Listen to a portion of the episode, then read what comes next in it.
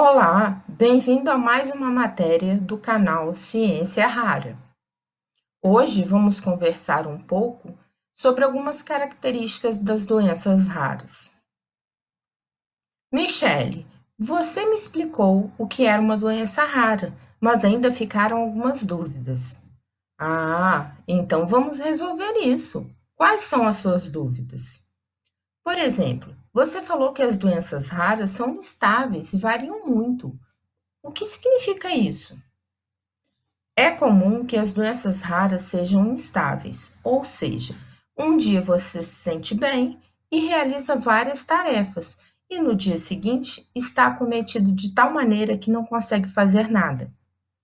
Uma outra curiosidade é que as doenças raras, em sua maioria, não se apresentam da mesma maneira, de, nem mesmo dentro da mesma família.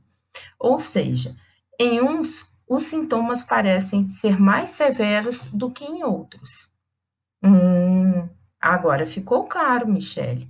E esse negócio de ser uma doença crônica? Quando ouvir falar em doença crônica, Saiba que este termo é utilizado porque ela não possui cura em um curto período. Não é como uma simples infecção que tomamos um antibiótico e está resolvido. Assim, as doenças crônicas são doenças de longa duração e de progressão lenta, que na maioria das vezes não tem cura, apenas um tratamento paliativo. Progressão? Como assim?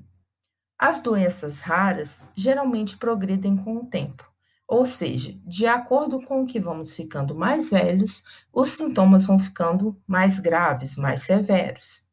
Para evitar que a progressão seja muito grande, temos que realizar tratamentos paliativos. Ah, já ouvi esse tal de tratamento paliativo. O que é isso? É aquele que permite uma melhora na qualidade de vida das famílias acometidas, através do tratamento dos sintomas oriundos da doença rara, por exemplo, como dor e espasticidade. Os tratamentos paliativos podem utilizar medicamentos, fisioterapias ou ainda uma dieta nutricional, dependendo de cada tipo de doença rara. Eita, doença rara tem tipo? Tem sim, mas vamos deixar isso para a próxima conversa, ok?